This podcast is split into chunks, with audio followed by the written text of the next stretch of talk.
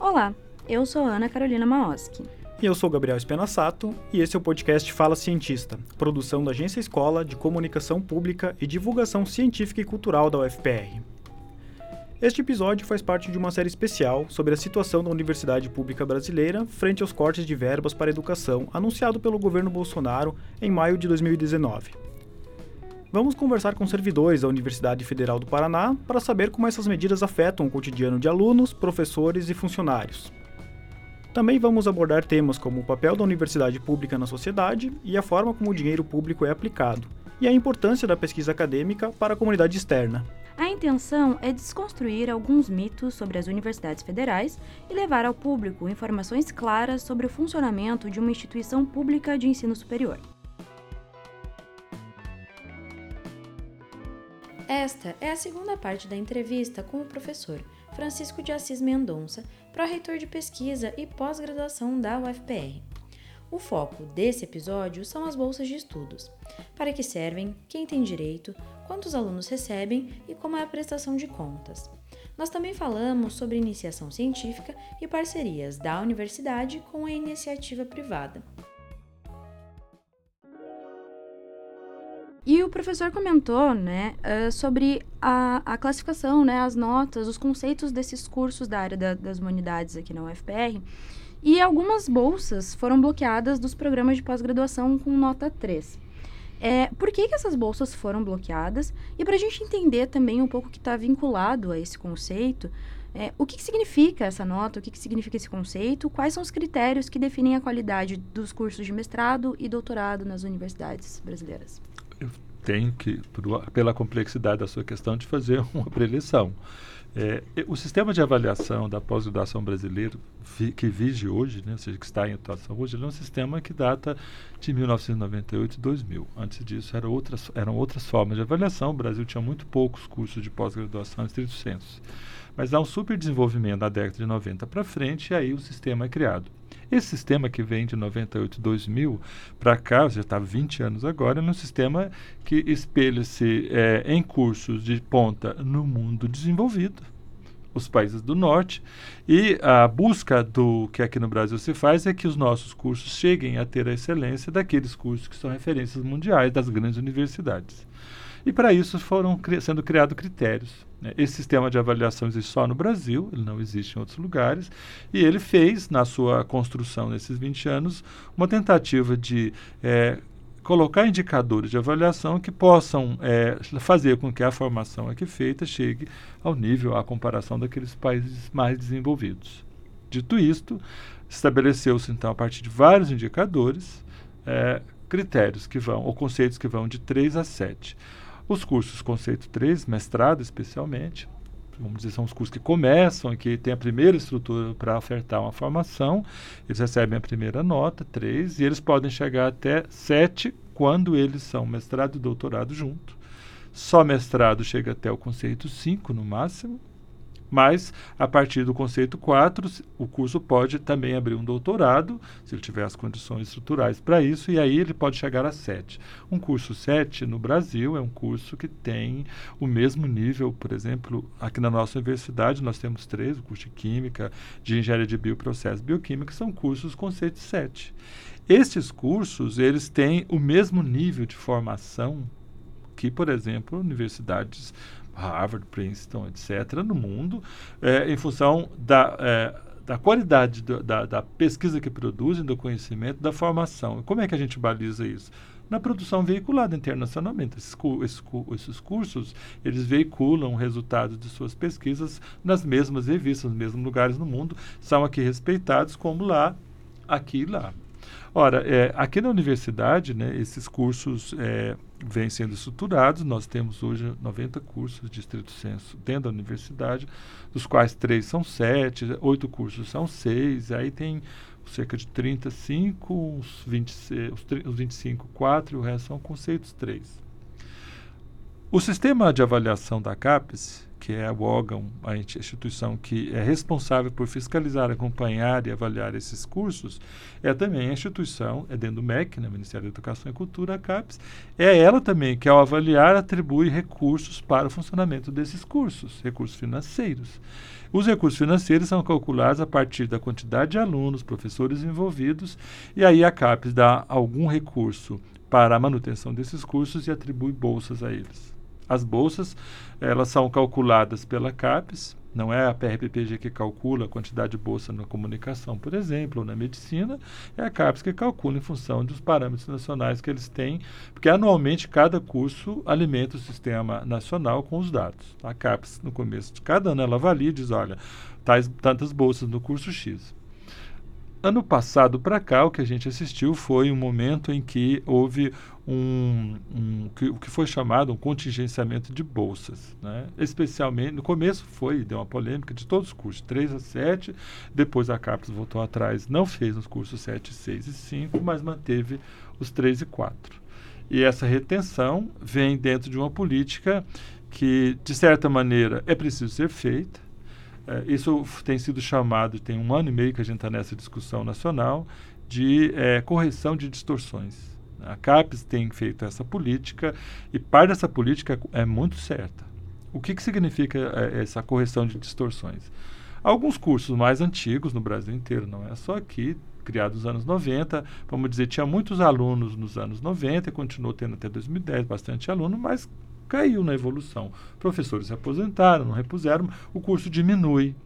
Mas o curso, por uma distorção histórica, acabou mantendo a mesma quantidade de bolsas, mesmo não precisando de todas elas.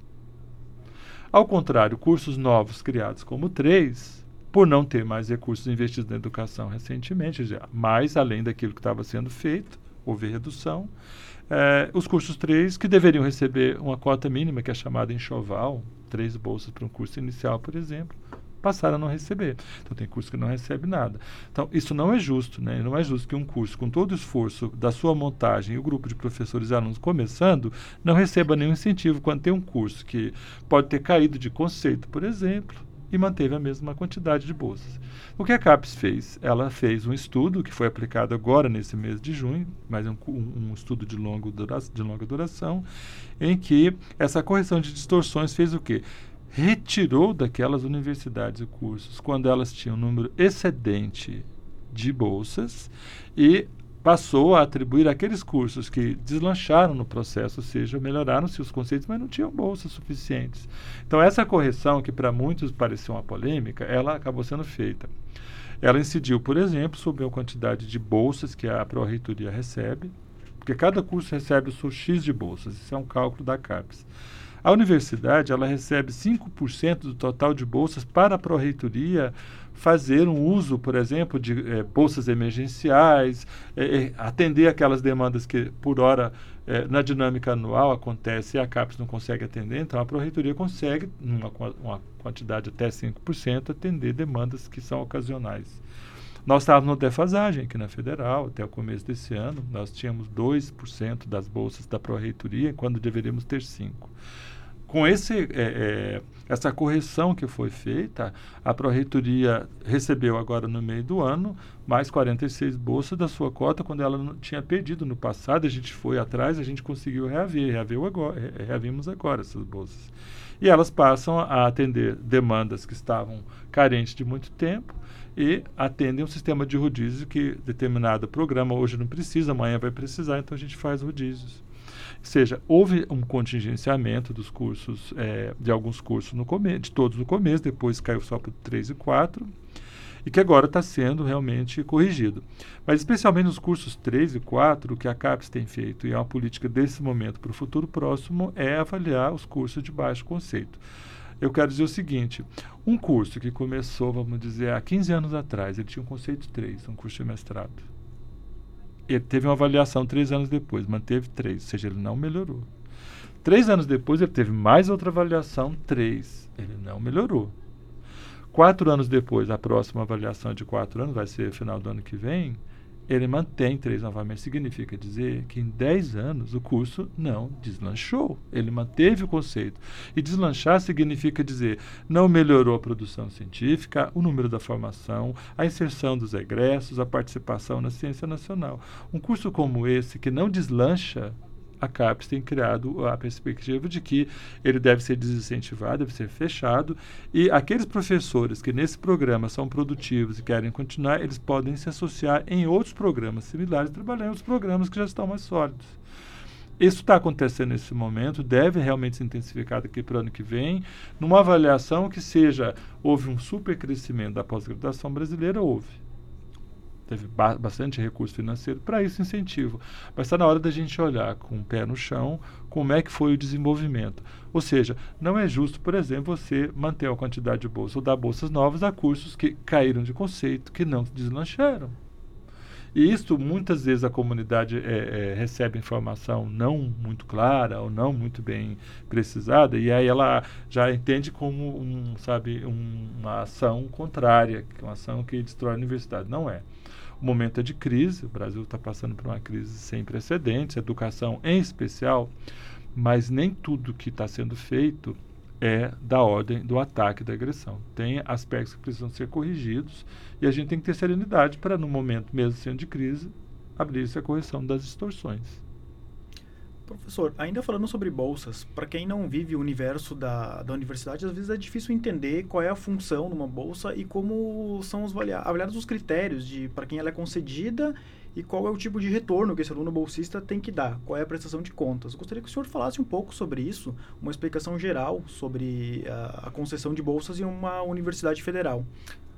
Uma bolsa de estudo é um incentivo ao estudo uma bolsa de estudo é um recurso financeiro que é acordado a uma pessoa para ela poder ter o tempo de se dedicar a fazer aquilo que ela se propõe, pesquisa. Né? A pós-graduação e a iniciação científica, que também recebe bolsas né, para a produção do conhecimento, essas duas modalidades significam que o Estado brasileiro, a bolsa não é dada por este governo, a bolsa é dada pelo Estado brasileiro. O Estado brasileiro, em cada governo, tem que ter a obrigação social de investir. Uma bolsa é um investimento, uma bolsa é um incentivo para que os jovens, para que as pessoas na idade da formação tenham tempo de, para se dedicar na produção do conhecimento é muito difícil imaginar, é, embora tenha muita gente que faça, é muito difícil imaginar que uma pessoa possa produzir bom conhecimento se ela tem que, ao mesmo tempo que estudar, ir para laboratório, fazer entrevistas, aplicar questionário na realidade, fazer a pesquisa e, ao mesmo tempo, ter que trabalhar para o seu sustento, no sentido de pagar o seu aluguel, o seu transporte, a sua alimentação, a sua roupa e tudo. É muito difícil, embora no nosso país essa realidade ela não é uma realidade anômala, estranha, de que um pesquisador, um estudante, tenha que, ao mesmo tempo que trabalhar para o seu sustento pessoal, também produzir conhecimento. Isso acontece, apesar das, das condições, acontece. Mas não é o ideal. Uma sociedade que se autorrespeita, que que quer o seu desenvolvimento, ela investe no conhecimento. Então, a bolsa de estudo é um investimento investir em pessoas, investir em pessoas que, ao se dedicar um determinado tempo à produção de um dado conhecimento, esse conhecimento é o resultado que vai implicar no desenvolvimento social dela, no desenvolvimento tecnológico, no desenvolvimento geral da sociedade. Nosso país investe muito pouco, muito pouco. Se é, considerarmos a economia do país, que é uma das mais fortes do mundo, e o que é destinado para é, o financiamento da pesquisa e da pós-graduação, é muito pouco. Nós poderíamos ter muito mais não faz é, o país, por quê? Porque as formas de gestão do país são ainda fortemente marcadas por interesses economicistas e não sociais, que deliberam sobre políticas através do Senado, do Congresso, etc., das várias instituições. Então, tem aí uma mazela histórica de atraso social em função dessas deliberações. Mas a Bolsa, como ela é feita? É, esse recurso que a educação destina à produção do conhecimento que vira bolsa é uma muito pequena parcela, é muito pequena parcela. Ele é, tem sistemas muito rígidos de controle. Né? Os estudantes têm que ter sua matrícula efetivada nos cursos de pós-graduação ou na graduação, quando iniciação, iniciação científica, e tem critérios muito rígidos. As bolsas não podem ser aplicadas a pessoas, por exemplo, que têm emprego ou que têm um salário. Isso está lá muito claro. Se eu sou estudante de doutorado e recebo um salário trabalhando numa empresa, eu não posso receber uma bolsa. Eu não posso receber duas bolsas. Bolsas são recursos não cumulativos, independe do valor delas. Sob pena de que, de à medida que é detectada uma infração desse sentido, a pessoa ela é penalizada, ela entra no sistema de ter que pagar por algo que ela fez indevido. Então, a bolsa de, eh, por exemplo, iniciação científica é 400 reais, que é dada ao aluno de graduação. Veja, 400 reais, o que é em termos econômicos para a vida de uma pessoa. Pouquíssimo, né? Então, é apenas um incentivo de longe, incentivo de longe, que dá para ele pagar restaurante universitário e mobilidade. Né? E olhe lá muitas vezes. E aí ele não pode trabalhar, porque uh, se você for pensar no trabalho remunerado no sentido da produção econômica ou comercial industrial, não pode fazer isso. O trabalho é o trabalho da pesquisa, o trabalho é o trabalho do estudo. Nos países desenvolvidos, estudar é uma forma de trabalho. Você vai à França, à Inglaterra, o estudante de doutorado, de mestrado de graduação está trabalhando está trabalhando na produção do conhecimento. É que na nossa sociedade o trabalho, a palavra trabalho é sempre associada à remuneração por alguma atividade econômica que lhe dê sustento, etc. Não, não o, a pesquisa é um trabalho muito sério, né? o ensino, o estudo é um trabalho muito sério e que forma pessoas nessa fase eh, entre 18 e 20 anos, em média até 28, 30, né? Essa fase da vida dos jovens é uma fase de alta produção de conhecimento, de muita dedicação e que precisa ser incentivada. Então a bolsa tem ela tem critérios muito rígidos, todas as bolsas, mestrado, doutorado, iniciação científica, todas elas têm critérios muito rígidos para serem aplicados, são processos seletivos. Um aluno passa no curso de mestrado ou passa no curso de doutorado e ele pleiteia uma bolsa. Ao pleitear a bolsa, ele tem uma série de documentos, entrevistas e avaliação para ver se ele pode receber a bolsa por condições financeiras e ou de vinculação empregatícia porque há sempre uma concorrência muito grande. Menos da metade dos estudantes de pós-graduação da Universidade Federal tem bolsa. Tá? Então, isso é um dado muito sério. A bolsa é um investimento, a bolsa é um incentivo, a bolsa não é um meio de vida, a bolsa não é um salário. A bolsa é para a promoção da produção do conhecimento. Professor, a título de curiosidade, os valores das bolsas de mestrado e doutorado hoje são R$ 1.500 para mestrado, R$ 2.500 para doutorado. E, com esses valores, as pessoas têm que se virarem, né? elas têm que viver com esse valor. Você fala, ah, 2.500 para bolsa de doutorado é muito. Uma pesquisa de doutorado significa que o aluno tem que usar desse recurso, não só para suas despesas e manutenção de vida, mas para a produção do conhecimento também. Ele tem que investir parte desse dinheiro na pesquisa, ele tem que viajar para congresso, ele tem que publicar, ele tem que produzir conhecimento. Há uma cobrança. A bolsa, ela tem critério para ser aplicada, mas ela tem cobranças semestrais e anuais da produção, não é uma coisa assim solta. Tem os critérios muito claros lá e tem que ser obedecido. E esses valores, né, que o professor comentou, são valores que não sofrem reajuste há muito tempo. Há um bom tempo eles não sofrem reajuste, desde antes da nossa gestão na universidade, que tem dois anos e meio, esses valores já estavam estabelecidos. Não, vier, não foram reajustados, o número de bolsas no país não aumentou, né? nós temos mantido esse mesmo número, os recursos para pós-graduação e pesquisa têm sido mantidos aos valores bem, bem já na, da, do começo da gestão da gente, mas estabelecidos pelo governo federal. Só que, em contrapartida, a quantidade de alunos aumenta a cada ano, o valor dos recursos ou das despesas para a manutenção da universidade e da pós-graduação e pesquisa também aumentam. Ou seja, nós estamos extremamente defasados, é isso na prática. Né? Os recursos, os valores hoje são defasados à realidade atual. E pensando um pouco na função né, da formação universitária, porque professor comentou brevemente sobre a iniciação científica e as bolsas né, de iniciação, iniciação científica. E muitas pessoas acreditam que um curso universitário forma as pessoas apenas para o mercado, quando as universidades, na verdade, têm essa função né, da pesquisa, da ciência, muito intrincadas com esse processo formativo. Então, é, todos que entram numa universidade, de alguma forma, devem ter esse contato com a pesquisa científica a partir da graduação já. Então, como que os alunos têm esse primeiro contato pensando na iniciação científica, né? Como que ela se posiciona? Os alunos entram nos cursos de graduação, são escolhas pessoais, a universidade tem um leque de mais de 50 formações que é oferecida como é, acesso via vestibular todo segundo semestre, todo ano. Nós agora vamos ter em agosto a Feira de Profissões, no final de agosto, que é o momento em que a comunidade toda é convidada e nós recebemos aí mais de 100 mil pessoas por ano visitando a Feira de Profissões. Ela acontece na última semana de agosto, em geral, e é onde a universidade mostra com os estantes, são os estudantes e professores que vão nos estantes, mostrar à comunidade geral quais são os cursos que a universidade oferta, quais são as formações, as habilidades. E aí, muito interessante, os olhos brilhando dos jovens, né? jovens entre 15, 16, 18, 20 anos, e pais e professores e tarazem familiares é muito interessante você ver assim, aquele olhar da esperança né? O jovem nesse momento está assim olhando o seu futuro. Ele está indo lá olhar um, uma formação que vai durar quatro cinco seis sete anos. E é um momento de sonhos né? Eu sempre brinco que a feira de profissões é um momento dos sonhos materializarem ali no olhar daquelas pessoas. É muito bonito. E claro o leque de opções é enorme o jovem de 17, 18 anos, que é a média de quem está fazendo vestibular, ele é muito sonhador, ele está pensando no futuro de 4, 5 anos depois, como é que vai ser a sua vida de profissional. É muito comum que eu faça a escolha no momento, que meses depois ele não quer mais aquilo, faça outra troca, né? Normal. Mas a maior parte faz a, a, a opção e vai nela até o fim. A maior parte faz isso.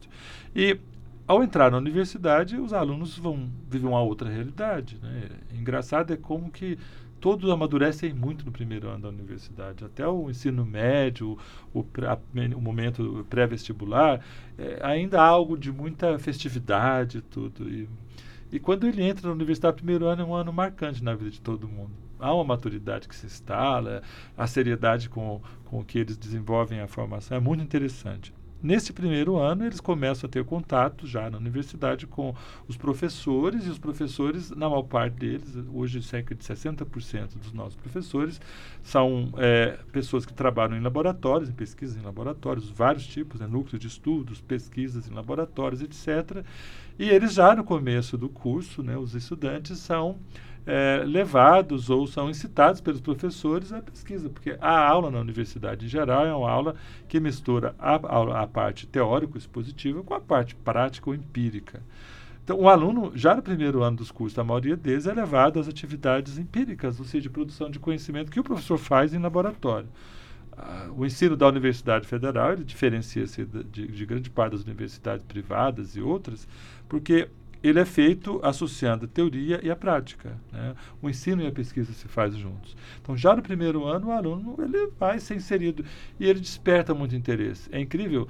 Hoje, para você ter uma ideia, nós temos cerca de mil bolsas de iniciação científica que é ofertada na universidade, acordadas entre o CNPq, a Fundação Araucária e a Universidade Federal. A gente acorda tem mais ou menos mil bolsas na federal, mas nós temos 2.500 alunos em iniciação científica. 1.500 alunos são estudantes sem bolsa, que nós chamamos de estudantes é, bolsistas voluntários, né? Ou seja, eles fazem pesquisa porque eles se apaixonam já no começo da graduação, mas não tem bolsa para todo mundo. Tem um processo seletivo muito minucioso para atribuir essas bolsas. E aí, então, a partir do primeiro ano ele tem oportunidade. No segundo ano, grande parte dos nossos alunos estão de alguma maneira envolvidos com a pesquisa. Pena que a gente ainda tem apenas mil bolsas. Nossa intenção, o trabalho está sendo feito para aumentar as bolsas, ainda que o contingenciamento de verba é, é, é gigantesco, as bolsas não aumentam, e a gente está em uma luta constante de aumentar, porque essa fase dos estudantes entre 18 e 19 a 22 e 23 anos, que é a média dos bolsistas iniciação científica, é uma fase fantástica. Vocês não têm ideia da criatividade, do empenho, da seriedade desses meninos, dessas meninas, que muito jovens, mas muito curiosos, viram noites, assim, fazem trabalhos belíssimos. E que, em geral, né, todo ano tem a oportunidade de apresentar na CIEP né, a Semana de, integra de Integrada de Ensino, Pesquisa e Extensão. Esse ano vai ser no, na semana de 23 a 29 de setembro. Né. Ali nós temos uma feira de ciências. Né. Esse ano nós vamos transformá-la em Festival de, de, de Ciência e Cultura da Universidade Federal é o momento em que os estudantes e seus professores apresentam os resultados de pesquisas feitas no ano. Para a comunidade como um todo, né? aberto à interação múltipla. Nós tivemos no ano passado cerca de 6 mil pessoas visitando a, a, a, a Semana Integrada, a CIEP. E é um momento muito plural, né? Porque a troca na CIEP, os alunos de diferentes cursos, eles dialogam, né? Numa mesma sala, às vezes você tem o retorno de uma área que não é a tua e você entra em contato com essa diversidade que faz parte da universidade. Sim, a organização dessa semana, a CIEP, junto esse ano com o festival, ela é feita de uma maneira a promover essa troca, né? Porque a ideia de universidade é a universalidade de conhecimento. Então, é o aluno da ciência biológica que discute e aprende com a terra, que discute e aprende com o da sociologia, da filosofia, da, da engenharia, enfim. É, há uma troca interessantíssima do conhecimento científico e técnico, tecnológico também, e hoje a inovação como uma das é, fronteiras né, demandadas pela ciência mundial, hoje ela está muito presente entre nós. E esse ano, com o festival da, que a gente transforma, a gente insere a cultura. Né? Ela todo ano está presente, mas esse ano ela se abre. Nós vamos ter nessa semana desse ano, no final de setembro, uma, uma atividade imensa de uma semana que vai aliar atividades esportivas, atividades culturais, científicas, técnicas, visitação, a Feira do Livro, enfim. Vai ser uma semana muito bonita no meio de uma grave crise. E a, a crise nos ensina a ser criativos, não é? Então, essa semana desse ano promete muito. É, professor, é, uma outra crítica que existe à universidade pública é de que ela seria fechada a parcerias com iniciativa privada. Isso faz algum sentido? É mais um desses mitos que circulam contra as universidades? É um desses, um desses mitos. É, teria eu a oportunidade é, prévia, se soubesse, de trazer, trazer eles dados para, inclusive, para mostrar isso. Por exemplo, a parceria que é feita é, da Universidade Federal com inúmeras atividades de iniciativa privada, vamos dizer assim, das empresas, é enorme. Nós temos vários projetos de pesquisa na universidade e ou de extensão que são feitos em parceria entre a universidade e a iniciativa privada ou as instituições fora. De vocês, por exemplo, do ramo automobilístico aqui na cidade, nós temos vários projetos de pesquisa que associa com a atribuição de bolsas para o financiamento de estudantes que, ao fazer teses ou dissertações, fazem parceria com a iniciativa privada lá dentro de, de várias instituições. O resultado é avança o conhecimento aqui, avança a produção lá.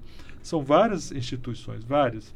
É, mais precisamente, então, agora nós estamos vivenciando o, o, a aplicação do novo marco legal da ciência e tecnologia, que é um instrumento jurídico feito ou aprovado em instância federal, que para todas as universidades brasileiras, não é só a nossa, ele passa, a partir do ano passado, especialmente desse ano, a regular e tornar mais fluida, menos burocrática essa relação e promover essa relação.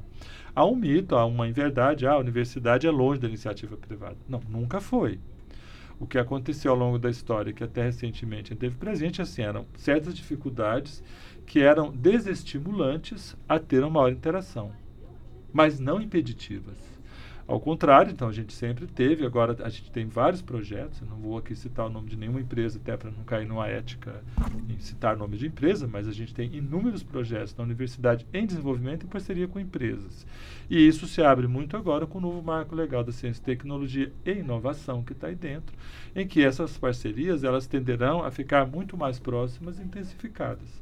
Aí é uma, é uma eu diria, é, é uma nova fase de uma regulamentação jurídica, porque, veja, o, os objetivos de uma instituição pública, como é a Universidade Federal, e os objetivos de uma iniciativa privada são muito distintos. Foi preciso muito debate, muita discussão para chegar em preceitos jurídicos que garantissem essa parceria que ela fosse feita, que elas fossem feitas sem, vamos dizer, ferir o estatuto eh, de cada uma delas. Isso o novo marco legal da ciência e tecnologia avançou muito, foi uma grande conquista, ele está agora na sua fase final para aplicação. Se você tem críticas, sugestões ou curiosidades sobre esse assunto, entre em contato com a gente pela página Agência Escola UFPR no Facebook ou Instagram arroba Agência Escola. E se você é pesquisador da UFPR, esperamos por você para uma conversa aqui no Fala Cientista. Um abraço e até o próximo programa.